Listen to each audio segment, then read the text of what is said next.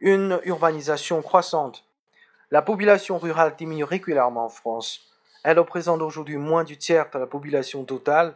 Cependant, cette proportion est moins forte que, dans la plupart des pays européens, dont le développement économique est comparable à celui de la France.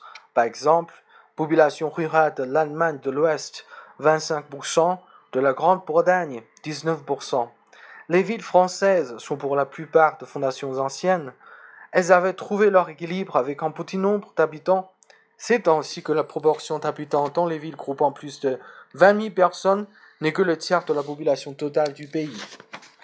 Le reste de la population urbaine est groupé dans un très grand nombre de petites bourgades dont le développement n'a la plupart du temps rien à voir avec l'industrie. Entre 1954 et 1962, la population totale en France a augmenté de 8% et la population des villes de 13% grâce à l'exode rural surtout. Depuis 1954, ce sont les villes qui ont entre 100 000 et 200 000 habitants qui croissent le plus rapidement, au rythme de 2% en moyenne par an. On s'annonce qu'en l'an 2006 Français sur 7 vivent dans des villes de plus de 20 000 habitants. Il s'est créé en France, bien sûr, des villes nouvelles, dont l'implantation était commentée par des nécessités industrielles, de la même façon qu'au XIXe siècle, de nombreuses villes du nord et du euh, nord-est ont trouvé leur raison d'être dans la présence des gassements de huit de fer. Ainsi, Morance, 15 000 habitants, doit son existence à la découverte des ressources pétrolières de lac.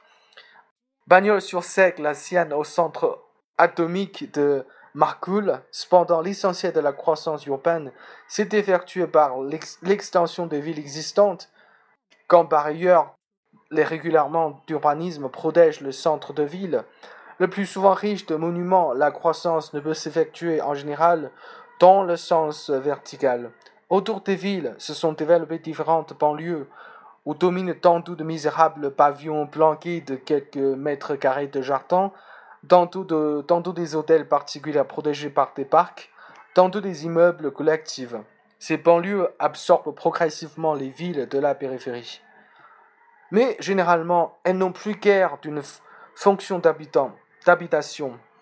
Le matin, quelquefois dès 5 heures, l'exode des travailleurs vide des quartiers périphériques qui ne retrouvent leur population que le soir.